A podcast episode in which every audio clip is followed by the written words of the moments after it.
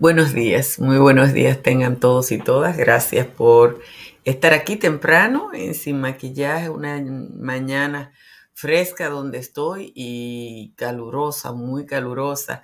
En Santo Domingo, donde además del calor generado por el tiempo, están calientes muchísimas cosas que tienen que ver no solo con lo que es la temperatura, sino el clima político y el clima eh, de seguridad nacional.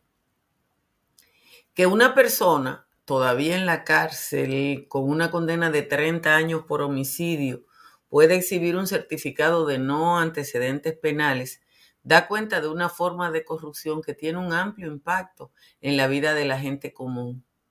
Personalmente, no creo que la red eh, desmantelada ayer por la Procuraduría General de la República haya sido creada por los líderes del microtráfico en, la en lo que ha sido la operación Halcón Cuarto, que se inició, ustedes saben, luego de que la Procuradora General de la República y su hijo recibieran amenazas de muerte. La Procuraduría o el Ministerio Público le imputa a esa red eh, por lo menos 30 muertes violentas y la secuela de esas muertes violentas en la región del Cibao. Pero ustedes pueden estar seguros que Ambiori Pimentel, alias La Jota, no creó la red, solo la identificó y la puso a su servicio.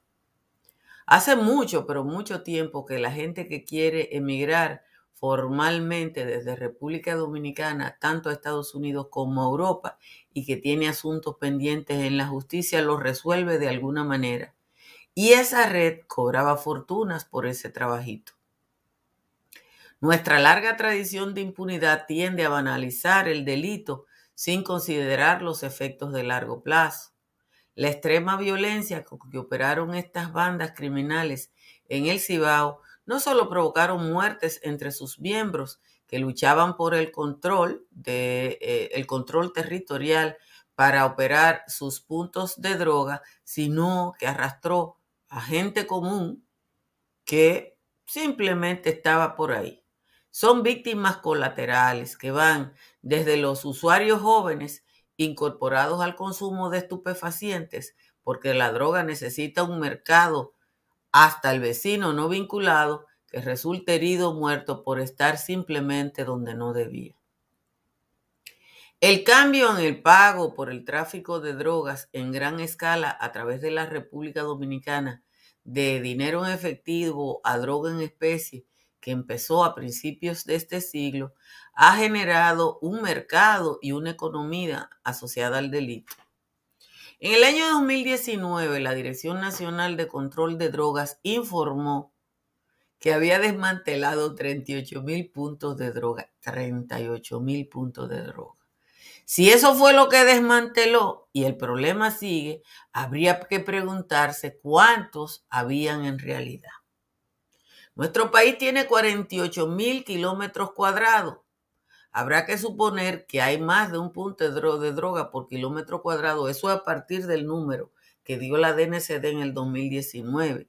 Y si hay dos empleados por cada negocio, habrían unas 100 mil personas dedicadas al microtráfico en la República Dominicana. Un informe que, que, tiene menos de un mes, del 10 de julio, indica que la actual gestión de la DNCD, que sin duda ha sido la más eficiente, ha decomisado 9.400.000 gramos de cocaína, heroína, marihuana, crack, éxtasis y o otras sustancias controladas. También se han decomisado 60 millones de pesos, más de 500 mil dólares, 600 armas de fuego de distinto calibre y se han apresado aproximadamente a 69 mil personas. Señores, cuando uno ve esos números y uno piensa en el tamaño de la República Dominicana, uno tiene que asustarse, porque no hay otra cosa que hacer, solo asustarse. Gracias de nuevo a todos, a todas por acompañarnos en esta jornada. Eh, en la República Dominicana el calor sigue por sus fueros y a esta hora La Romana, todo el Cibao Central, Santo Domingo están ya en 26 grados Celsius, más alto que la temperatura más alta normal que la tiene San Fernando de Montecristi, que está hoy en 25, igual que San Pedro de Macorís, Ato Mayor del Rey y Baní. La temperatura más baja la tienen a esta hora San Juan de la Maguana y Bonao, que están en 21. En los valles altos, Calimete está frío, frío como el agua del río, porque está en 15, igual que donde yo estoy, en Lancaster, que también está en 15. Constanza está en 18. San José de las Matas y San José de Ocoa en 19. El resto de los valles altos está en 20. Vamos a leer a esta hora el resumen de las principales informaciones de la jornada de hoy. Y ayer no había noticias, pero hoy, y díganselo a Martín Rodríguez, hay de todo, como en botica. El Ministerio Público desmanteló ayer una red integrada por fiscales, empleados administrativos y policías que se dedicaba a borrar antecedentes penales a personas con delitos diversos a cambio de soborno, incluido el del sindicado como narcotraficante Joel Ambiori Pimentel García, alias La J, quien habría amenazado a la procuradora Germán, Miriam Germán y su hijo. La fiscal adjunta de Jimaní, Pilar Irene Mejía Trinidad, tres técnicos del Departamento de Informática de la Procuraduría, empleados de servicio al usuario, un policía y un ex policía están entre los 12 apresados, pero el rancho sigue ardiendo.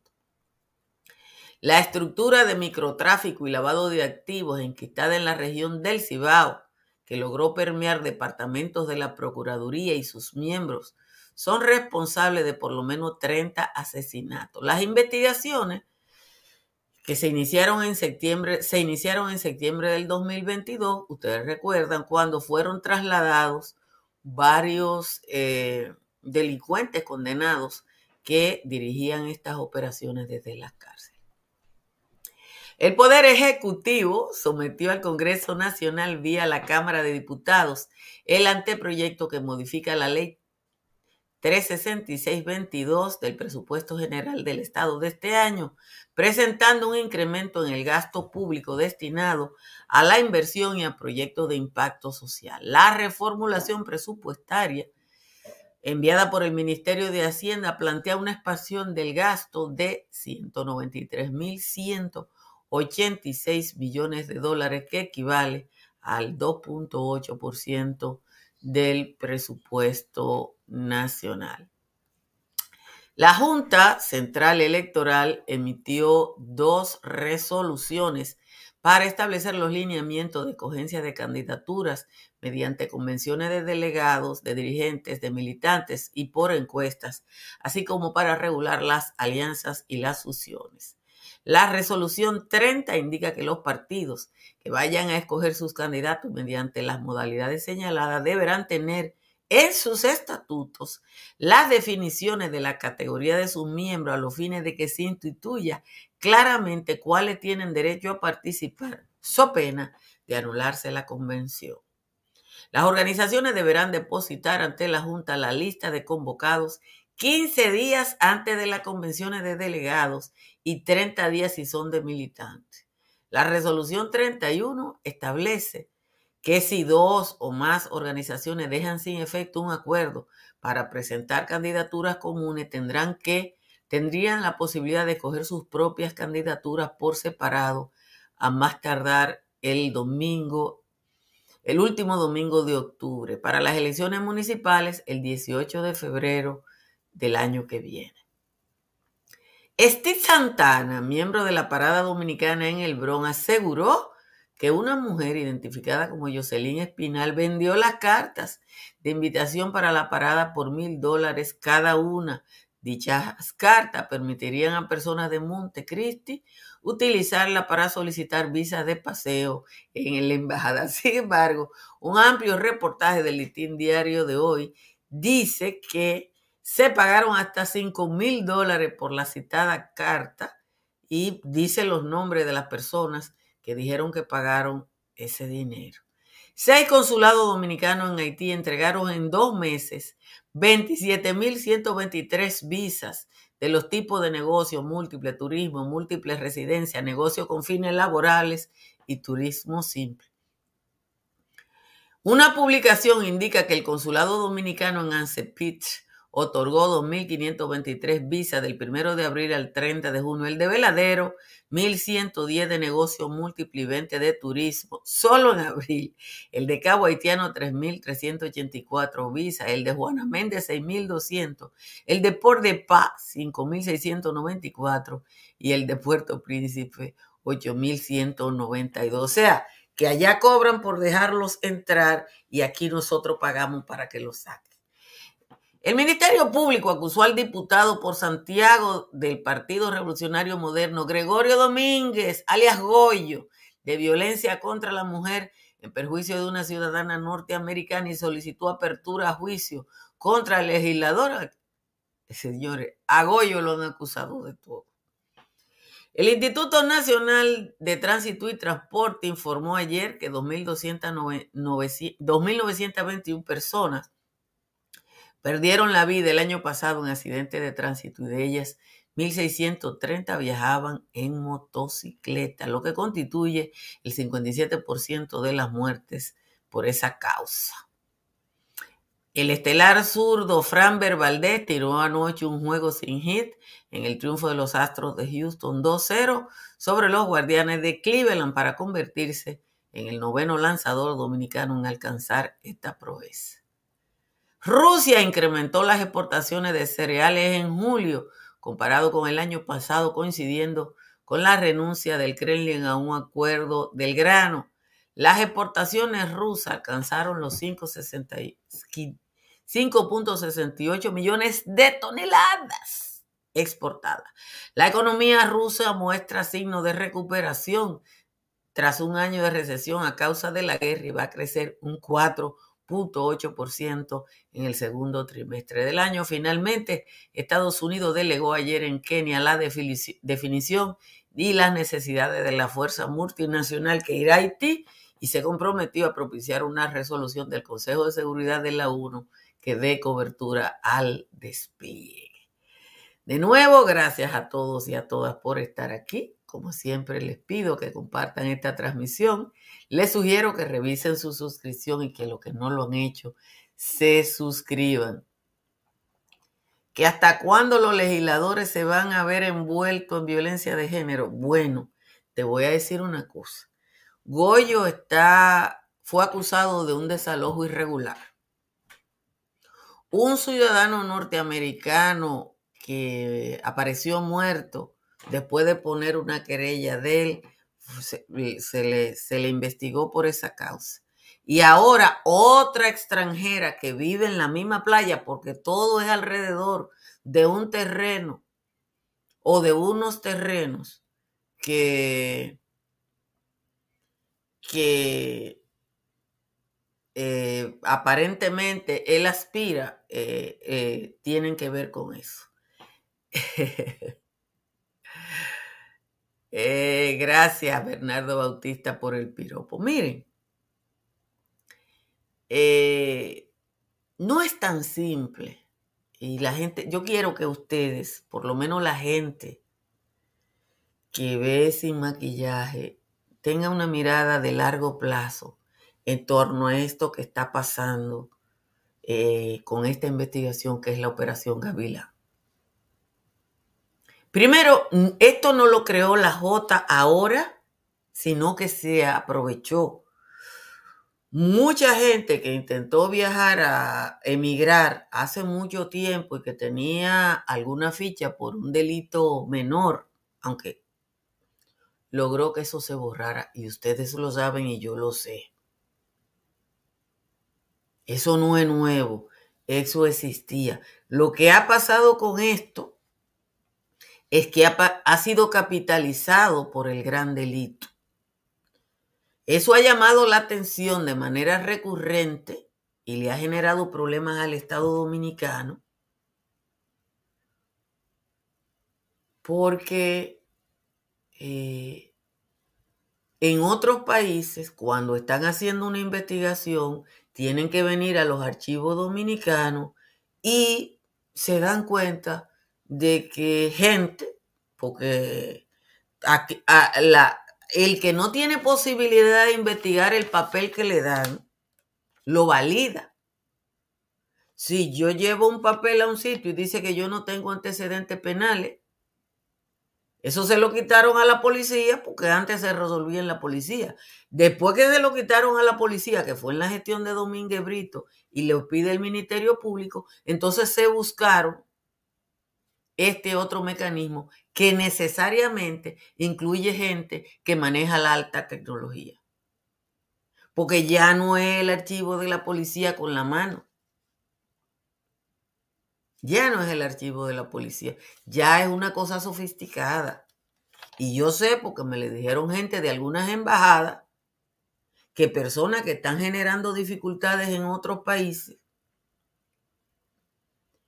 es cuando ellos vienen a investigar aquí, no hay nada. Entonces, miren, respecto a lo de los consulados en Haití, yo le voy a leer a ustedes, porque creo que no hay nada más... Eh, no hay texto mejor escrito que el editorial del periódico Hoy de Hoy a propósito de la hipocresía dominicana en las relaciones con Haití. Se lo voy a buscar. Editorial, ¿dónde está el editorial? Ahora no lo veo. Bueno, déjeme buscarlo por otra vía, opinión.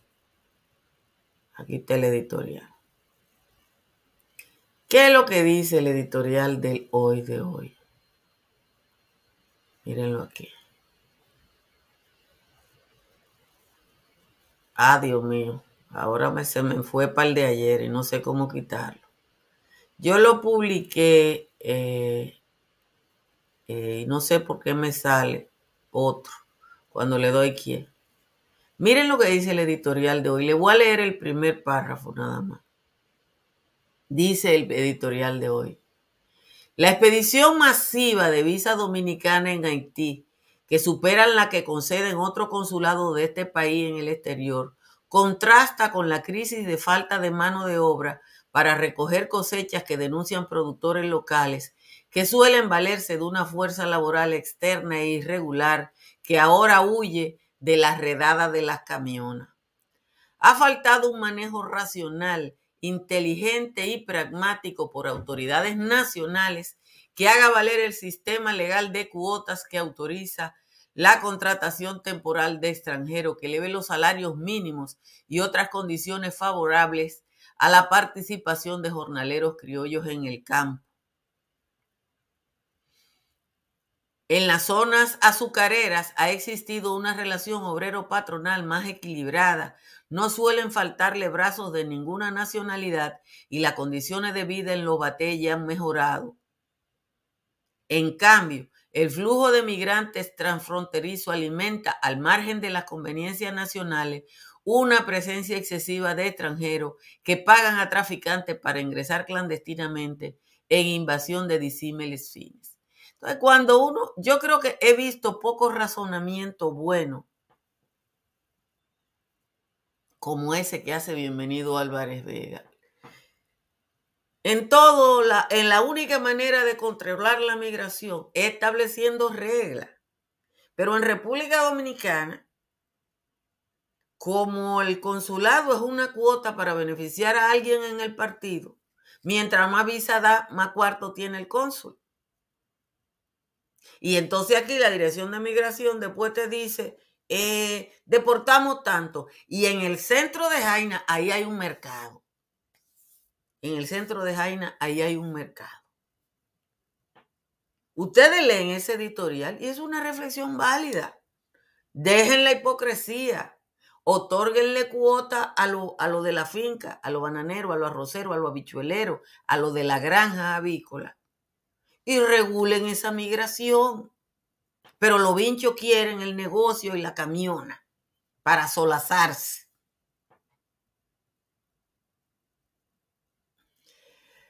Como siempre, Les recuerdo a todos y a todas que yo instalé paneles solares de Trix Energy en mi casa y que baje mi factura eléctrica un 99%. Llame a Trix Energy al 809-770-8867 o escriba por WhatsApp al 809-910-2910. El estilo de vida que usted se merece en el municipio más grande del país se le ofrece el proyecto Country Capital de Estructuras Morrison entre las avenidas ecológicas y de San Isidro. Llame al 829-620-2541. Estamos en temporada ciclónica. Mantenga su hogar o su negocio seguro y protegido con las pólizas de incendios y líneas aliadas de Seguros Pepín. Llame al 809-343-3003 o al 809-412-1006. Cerca de usted hay una farmacia Medicar GBC que está abierta todos los días y que siempre le ofrece un 20% de descuento si usted va a la tienda en la Florida para comprar, vender o alquilar. Está Tamara Pichardo. Llame a Tamara al 305-244-1584. Vamos a leer la décima de Juan Tomás ahora. Déjenme ver, la tengo por aquí. Ayer inició un descenso en la Procuraduría con el cual se pretendía poner el pueblo en suspenso. Se sentía el ambiente tenso en la sede de la Corte cuando se filtró el reporte de que estos allanamientos no eran allanti movimiento como Felipe y Sopol. Con absoluto misterio, ayer martes le tiran la operación Gavilán al mismito ministerio. Dejaron en cautiverio a empleados y fiscales que hacían cosas ilegales como extorsión y soborno y hasta sacaban del horno antecedentes penales entre la ficha borrada por el personal aquel están Biori Pimentel y un tal Roberto Portada, la de la cara tensada que le hacía coro a Chayán, la de Temo y Yanalán, la de mi hermano Quirino, la de Dionel de Diandino y la de Francisco Pagán. La mayoría de imputados en estos allanamientos son los mismos elementos que allí fungían de empleados, son 12, los apresados, al menos hasta el momento, y de acuerdo al movimiento con que se observan los hechos, se harán reos de cohecho como forma de escarmiento.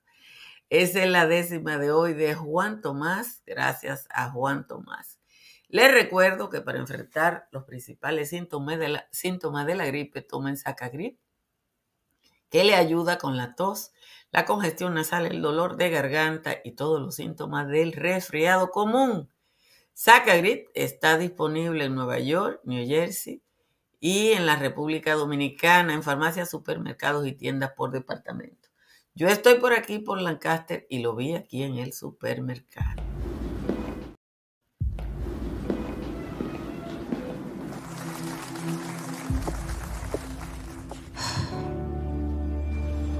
Cuando sea grande, quiero ser fuerte e independiente.